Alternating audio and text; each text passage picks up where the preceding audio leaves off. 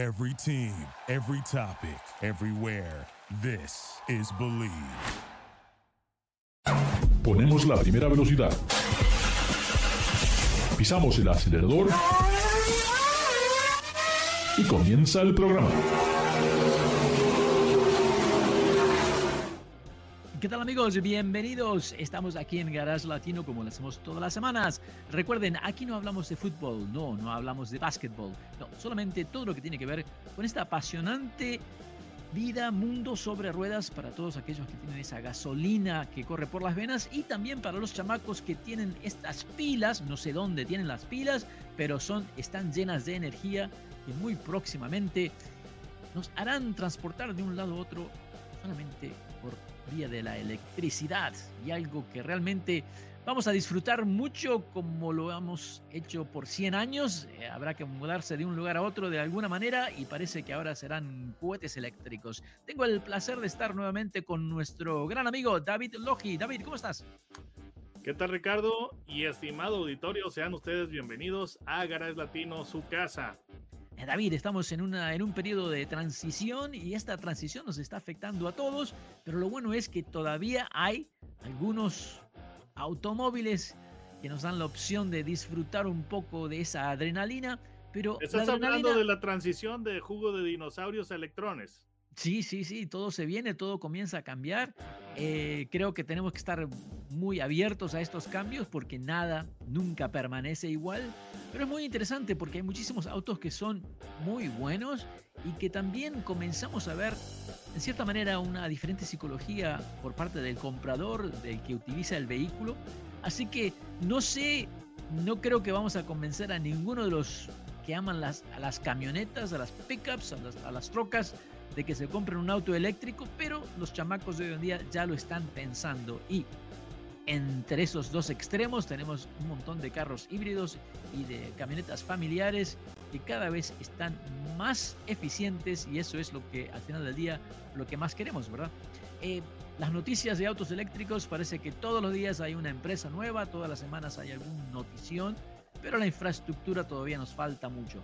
Pero antes de ir a, a este cambio de infraestructura, David, quiero hablar un poquito con, contigo y con nuestros amigos y amigas. He probado un vehículo que me llama mucho la atención por varias razones. Primero, porque el equipo que diseñó este automóvil me parece interesante, ¿no? Cuando hablamos de, un auto, dices, bueno, ¿quién, lo, ¿quién diseñó este auto? Dice, bueno, fue fulano de tal, este ingeniero, aquel famoso diseñador de tal carro, pero no, este, este auto fue diseñado nada más que y menos que por Kimoto Shinohara Kawakami Su Nozaki, Tsukekawa, Takemoto y Murata. El equipo no me japonés. ese es el apodo que le, que, le, dijeron, ese es el nombre corto. ese es el nombre corto. No, no puse los primeros nombres. Me llamó la atención porque en vez de decir el equipo, ¿no? Fulano, no, no.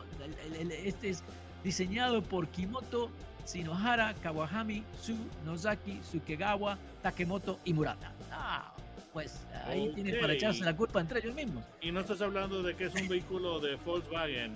no o, es Volkswagen. No sé, una, una, marca alemana, espero. No, no, no. Pero no es una marca alemana. El resultado, te digo que me ha impresionado. Me encanta el diseño, la proporción, el porte que tiene este automóvil, que está construido, atención, porque esto es muy importante, está construido en la planta de Toyota Mazda en Huntsville, Alabama.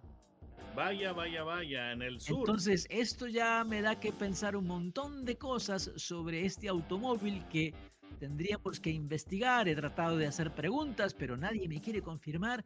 Supuestamente no hay ninguna relación, pero me parece extraño que dos automóviles salgan de la misma planta y que no tengan componentes similares o que no comportan nada, me parece un poco difícil de aceptar. Esta planta...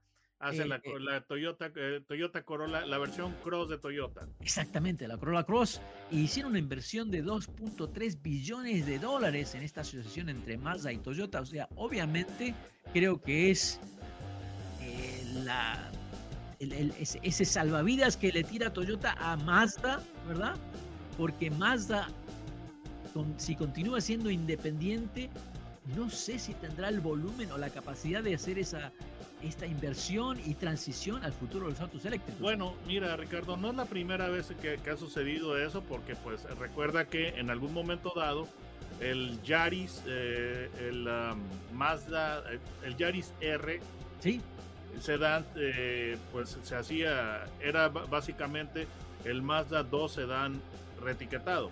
Sí, que, comenzó, comenzó vida en Estados Unidos siendo el Scion, era un, modelo de Scion. sí, y ahora eh, de esto que tú me estás comentando es bastante interesante lo que tú dices, pero eventualmente sí va a haber algún comparte, algún eh, que van a compartir, compartir eh, em, componentes y va a haber una versión híbrida de este vehículo y que está utilizando la arquitectura de Toyota. Ahora, te debo mencionar cuál es el vehículo, ¿verdad? Para que todos ustedes sepan, amigos, amigas, estamos hablando del nuevo, totalmente nuevo Mazda CX30. Un carro tipo eh, camioneta SUV, pero que tiene un porte muy interesante y que compite directamente. Nos, estás, estás, es una prueba para el público porque ¿Quieres ver si estamos despiertos? Porque eh, dijiste X30, entonces. Ah, no, no, no. El público, Ricardo, los está, los, está probando. entonces quiere ver si están despiertos. Entonces, el nombre, ya realmente dinos, ¿verdad? Porque ya creo que sí pasamos la prueba, el público y tu servidor. el, nombre del vehículo. Hay alguien que se está quejando aquí eh, por Facebook. No, es el. A ver, tú dilo para que yo no me equivoque, para que no cometa. Simplemente es el, el CX30 más 20. Es ah, 50. Pero me llama mucho la atención porque eh, en, eh, el, frente de los Mazdas es todo muy similar, muy lindo diseño. La verdad que la gente de Mazda ah, continúa teniendo un muy buen equipo de diseño. Eh, se ve que, todos los vehículos de, de, Mazda se ven que son de esa misma marca, no como Mercedes-Benz, que no puedes identificar ningún vehículo, de, si son de la misma compañía o no. Eh, hay que dar mucho, crédito a esto a una empresa, pero te digo, quedé sorprendido de cómo se ve este CX50 porque me gusta, tiene un porte muy lindo y además muy inteligentemente los diseñadores crearon espacios adelante y atrás con unas parrillas, ¿no? Que supuestamente existen, pero bueno, es solamente algo visual, pero que hace que el automóvil se vea un poco más ancho y eso le da cierta como agresividad, como cierta viribilidad. Lo hace ver algo muy, muy interesante, muy lindo ver una camioneta que tenga un capot, un cofre más grande de lo normal. Así que desde el punto de vista exterior estoy enamorado con este CX50. Pero, pero hay ciertas cosas que no sé. ¿Tu opinión del diseño, David? Mira, me parece una, una propuesta interesante y está, yo creo que ya marcando una tendencia que vamos a estar observando en el segmento de las camionetas. Y te voy a decir cuál es. Cuando eh, las crossovers tomaron como inspiración a las camionetas SUV. Pero simplemente lo que la, diferencia es de que estas camionetas, las crossovers, basadas en arquitectura de eh, se basaron en arquitecturas de automóvil para darles eh, pues lo que es un manejo más dinámico, mejor rendimiento combustible y todo ese tipo de cosas. Ahora, la crossover lo que hizo fue tomar las mejores caracterísicas de un automóvil y las mejores eh, características de una SUV, porque había muchas personas que estaban comprando las camionetas SUV con verdadera capacidad todoterreno pero no, no las estaban disfrutando fuera del, del, camino. Entonces, los fabricantes empezaron a, hacer versiones eh, sedadas, más eh, citadinas, más urbanas de sus camionetas, y eso contribuyó a que ganaran mucha popularidad. El único problema fue de que al hacer las nuevas eh, camionetas crossover o las ahora hay gente que les llama SUV increíblemente al, hacerlas con una orientación más urbana perdieron ese aire de aventura aspiracional que tenían, eh, que tenían las camionetas SUV y se, convirtieron en algo mundano.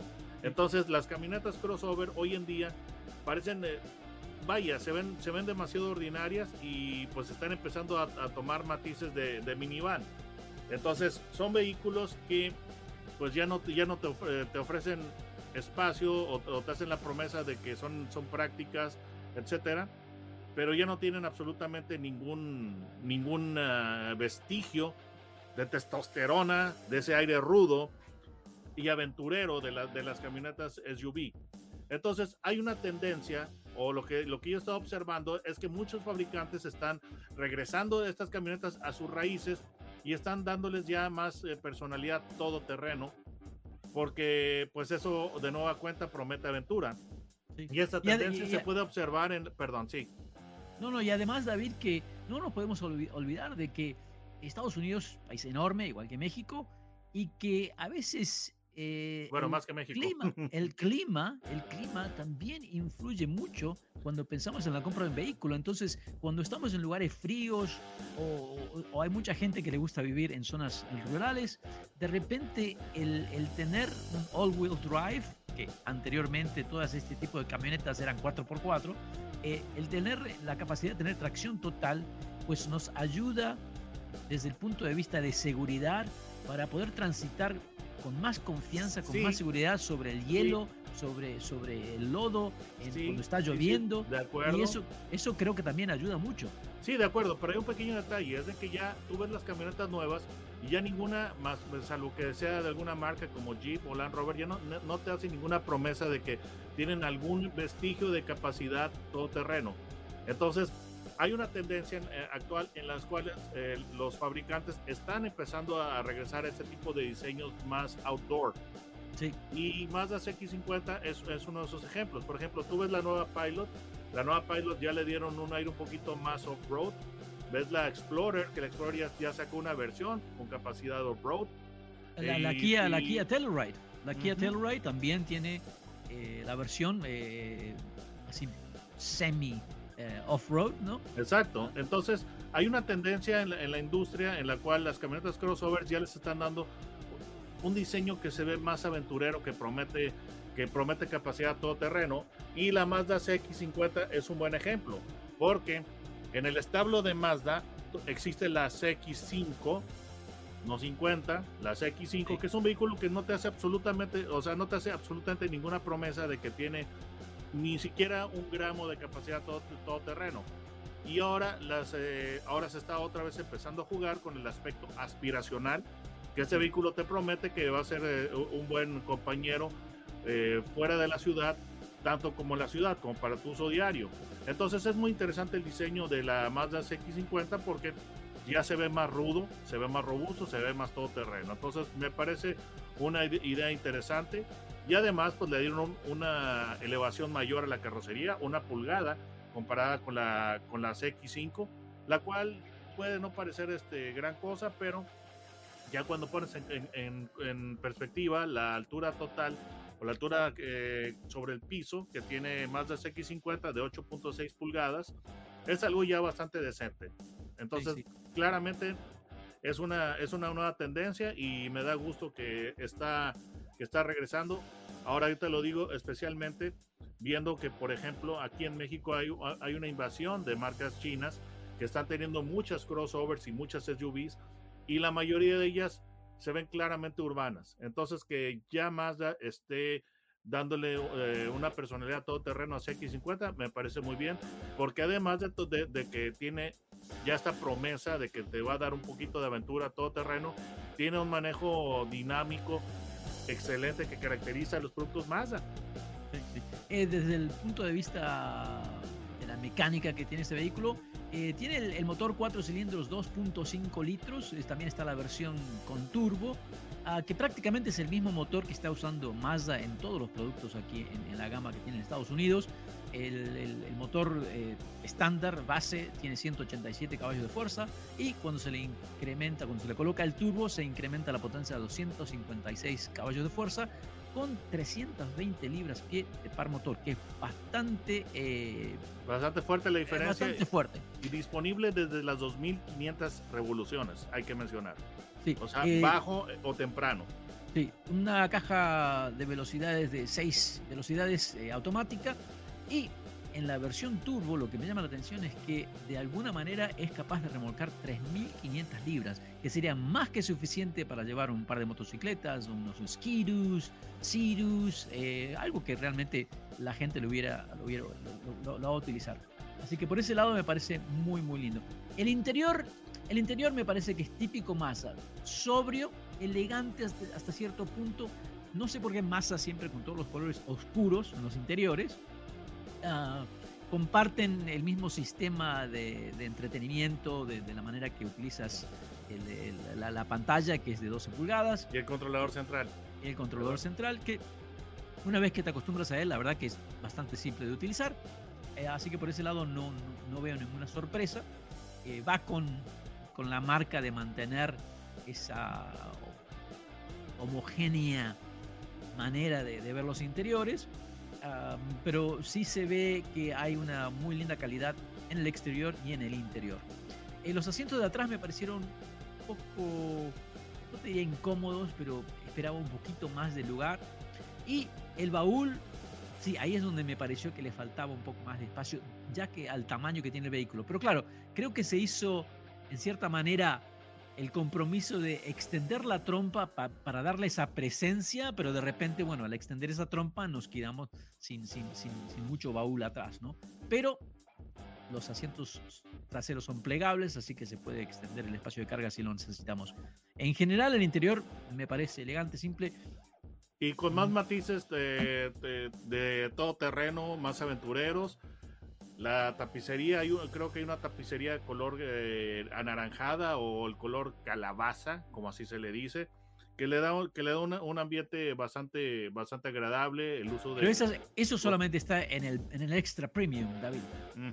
Y lo que me llama la atención es la diferencia de, de, los valores de los vehículos, porque cuando hablamos de, del, del modelo CX50, modelo base, en Estados Unidos estamos hablando de un precio de entrada de 26.800 dólares y cuando vamos al premium, que está más equipado, ya estamos hablando de 42.000 dólares. Es una diferencia enorme, me parece, para, que, para el mismo vehículo. 10 versiones, Ricardo. Es, pero ya con los de 42.000 dólares, no sé, ahí es cuando de repente se me, empiezo a buscarle más detalles, si los vale o no. Ah, y te digo que a pesar de que se siente con fuerza, me pareció un auto un poco nervioso de vez en cuando. No sé si es por el tipo de neumático, pero si bien la altura adicional, Ricardo, influye. Puede ser, puede ser eso, puede ser que sea eso. Ah, la versión normal me pareció que le faltaba un poco de potencia comparado con los mismos vehículos dentro que están en ese, en ese dentro de esa categoría, ¿no?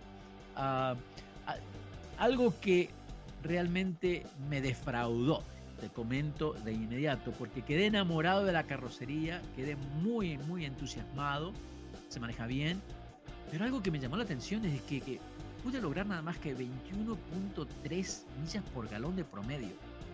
Lo cual, honestamente, Ricardo, creo que es bastante interesante porque no te alejaste demasiado de, de lo que es el rendimiento que da la EPA para este vehículo porque el rendimiento que, se está dando de la EPA es entre, bueno, de 23 millas para ciudad y 29 para lo que es carretera. Entonces... Pero eso es para la versión 2.5 sin el turbo. No, no, no, eso es para la turbo. La, la turbo no, no, da 24 y 30 contra 23 y 29. No lo creo. No lo e, creo. Esas son, son las cifras que, que, se están listando. De no lo creo, no lo creo, no lo creo, no lo creo. Te digo, lo que más me defraudó fue eso. Realmente el, el consumo me pareció bastante excesivo y no fui el único que, que ha visto esto. ¿Tuviste la Tour? Eh, recuérdame cuál. Pude, manejar, pude manejar la versión Turbo ah, y, y, realmente te digo, por más que traté y traté, traté, siempre estaba ahí. Nunca llegué a las 22 millas por galón y no estaba pisando el acelerador muy fuerte, ¿no? Normal como manejo siempre. Eh, no estaba en el autódromo, aquí en la carretera. Eh, eso sí que me dejó pensando porque fue el único punto como débil que yo esperaba. Es un modelo nuevo, 2023. Tenemos que estar por encima de, los, de las 30 millas por galón. Hoy en día que necesitamos ahorrar combustible no solamente por el costo del combustible, sino por eliminar los gases nocivos, los vehículos tienen que ser mucho más eficientes, mucho, mucho más eficientes. Mira, Ricardo, em, yo pienso hay, hay algo interesante eh, y es lo siguiente. Por ejemplo, esto estás hablando de un vehículo con motor turbo 2.5 litros y estás hablando con una potencia de 256 caballos. Entonces, eh, yo lo que, lo que mi, punto de vista sería contrastante porque eh, eh, eh, desgraciadamente los caballos comen. Si tienes 256 caballos, los 256 caballos necesitan comer. Ahora, el contraste que, que, yo te puedo decir que sea más interesante es que estás hablando de un vehículo con 256 caballos turbo y pues te está dando 23 en, bueno según los números de los números de la EPA son 23 en, eh, en ciudad y 29 en, uh, en, carretera. Y yo estaba pensando en un, en un uh, contraste fuerte que se estaba que era eh, cuando salió el K-Car en 1981 Chrysler decía este vehículo para seis pasajeros eh, este vehículo mediano te da 25 millas en ciudad y 41 en carretera pero estás hablando de un motor 2.2 normal, eh, naturalmente aspirado y con una potencia que, que, estaba alrededor de los 80 o 90 caballos. Entonces, digo, de alguna manera la, la, tecnología está mejorando. Habiendo está mejorando, pero esperando, no sé, te digo, esperaba más del, del sistema Sky Active, uh, porque el énfasis en su momento fue de, de, de que de que funcione mejor el motor. Y creo que hacen un excelente trabajo los ingenieros en Mazda. Es un, estos motores Sky Active son fenomenales de la manera que han podido eliminar componentes o alivianarlos, mejorarlos. Pero yo todavía pienso que tenemos que hacer algo sobre eh, la utilización del combustible, tenemos que mejorar eso y tenemos la tecnología para hacerlo. Y te digo, comparando este vehículo con otros, ¿no? me pareció come demasiado. Estos caballos son de carrera, no son caballos para, caballos percherones. Pero como dices tú, tal, vez son como son caballos para andar en la tierra y que suban la montaña. Necesitan, son más son caballos percherones, como los que usaba no sé qué compañía de cerveza en, en, los, en sus anuncios que eran esos caballos corpulentos. Ahora, los Clydesdale. Ahora, un detalle que a mí me llama, me, me, llama la atención de este vehículo y para mí creo que puede ser el, el, el eslabón débil de esta camioneta es la transmisión, porque estás hablando de seis cambios solamente, ya en una época en la cual, mira, mi camioneta Mitsubishi eh, Outlander, que ya es, que ya este, no es un vehículo nuevo, tiene seis cambios. Y, yo creo, David, yo creo que ahí, ahí está la clave del mejor rendimiento de sus competidores, ¿no? De que todos tienen una transmisión con más velocidades y cuanto más velocidades tengas, pues entonces el motor va a estar más relajado. Otra cosa más, por ejemplo, aquí yo, en México ya hay muchas que, camionetas SUV um, o crossovers de ese tamaño que son vehículos chinos y tienen al menos una transmisión de 7 velocidades, pero son, son unidades de dual clutch, DCTs. Entonces una, una unidad DCT te va a dar un, te va a dar un, ah, funcionamiento más eficiente y además eh, va a preservar lo que son las características deseables de lo que es la, eh, la conducción dinámica, rápida, etcétera, etcétera. Entonces, eh, para mí el, el, talón de Aquiles de esta camioneta es su transmisión. Tiene muy pocos cambios. sí, sí, creo que tienes razón, David. Creo que tienes razón. Hablando de eficiencia, David, y, para, porque quisiera hablar de otro automóvil, ya que estamos hablando de eficiencia, tengo mis dudas de la eficiencia del próximo automóvil, pero conclusión, a este Mazda CX50, a ver, del 1 al 10, ¿qué le da? ¿Cómo lo califica el señor Logi? Mira, yo le daría un, 8, un 8 sólido porque en lo personal yo disfruto cuando, uno, cuando una camioneta tiene ese diseño off-road. Entonces, eso es un punto muy positivo, que, es un vehículo que ya te, te hace al menos una promesa ligera de que te va a acompañar en tus aventuras. Entonces, el diseño me agrada mucho. Saber que es un Mazda, que tiene esa dirección excelente, absolutamente maravillosa, que caracteriza los vehículos Mazda, que es directa, con mucha sensación del camino. Me parece muy bien. El diseño interior también me encanta, por lo mismo. Entonces yo le daría, yo le daría ese eh, un sólido 8. Me gustaría que tuviera una mejor transmisión, algo más, más eficiente, definitivamente una DCT. Y al menos de 7 eh, velocidades. Entonces, eh, me daría, yo, le daría un 7. perdón, un 8. 7 se me quedó el número de los cambios.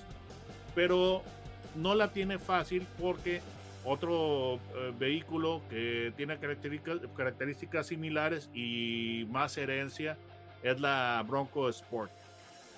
que básicamente te está prometiendo, te está prometiendo lo mismo, pero tiene una personalidad todavía más exuberante. Sí, no, y, tiene, un, y tiene un sistema de 4x4 muy bueno la, la, Bronco Sport. ¿eh? La Bronco Sport realmente es para la aventura. Ahí sí, entonces la, cosa es esta, de que esta, esta camioneta tiene un diseño que es, eh, representa un regreso a las raíces y tiene un diseño más rudo. Por ejemplo, aquí en México tenemos, eh, tenemos una variedad tremenda de, camionetas urbanas que, compiten con esta, con esta CX50 que también va a llegar a México.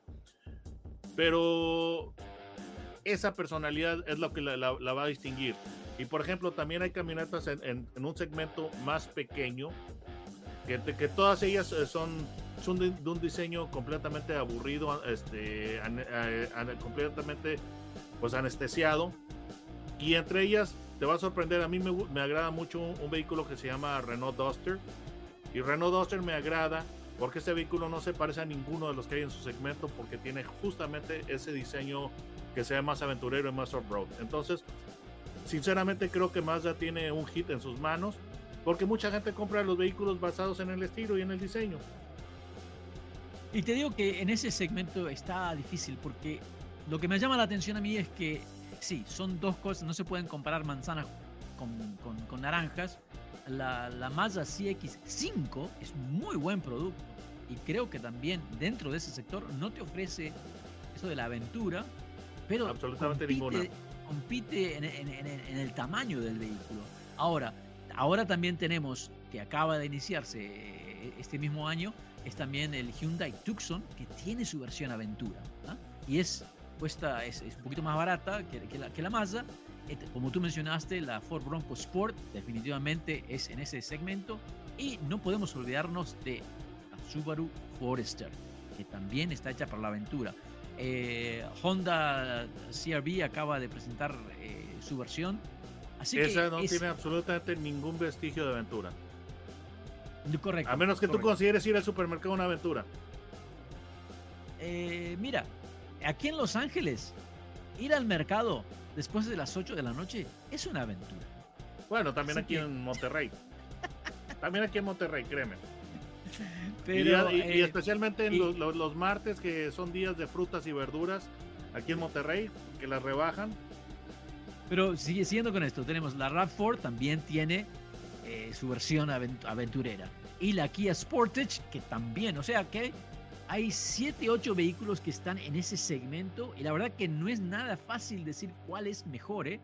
eh sí, Ricardo, nada más que Mazda, la, la, Mazda desde, todas las, desde todas las versiones tiene, tiene ese aire aventurero y RAV4, la, la versión Adventure es solamente una versión que comparte la carrocería de los demás, entonces no se ve tan única, entonces no estoy tan seguro de eso. También, te digo, a mí, a mí la, la, la Tucson Ah, incluso la Sportage me, dejaron bastante impresionados.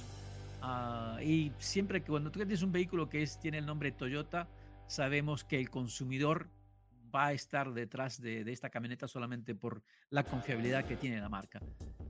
Conclusión, sabemos que para Mazda este es un vehículo muy significante porque abre las puertas a, un portafolio de clientes nuevos que ahora tienen la opción entre la CX5, que creo que se va a dejar de, producir eh, próximamente, ya que el futuro va a ser autos híbridos y no creo que la CX5 pueda colocar esa planta motriz. Lo que ya sabemos que si este vehículo, el CX50, está producido en la planta del Corolla Cross, sabemos que va a haber una versión híbrida en un futuro. David, muy importante, ¿cómo te encontramos en YouTube? Pongan en la barra de búsqueda mi nombre, David Logi. Logi es con J, no con G, y lo van a encontrar en mi canal directamente y se van a divertir. Y por favor, recuérdenle a sus amigos que Garage Latino se transmite a través del Believe Network en Estados Unidos y pueden bajar los podcasts de Garage Latino a través de Spotify, Amazon Music, Stitcher y por supuesto Apple Podcast. No se vayan, ya regresamos. Duraloop es un tratamiento especial para que el aceite no pierda sus propiedades. Duraloop reduce la sedimentación de las partículas nocivas que dañan al motor. Duraloop disminuye la temperatura interna del motor y la fricción de los metales. Duraloop, para que el motor dure más. Thank you for listening to Believe. You can show support to your host by subscribing to the show and giving us a five star rating on your preferred platform. Check us out at Believe.com and search for B L E A V on YouTube.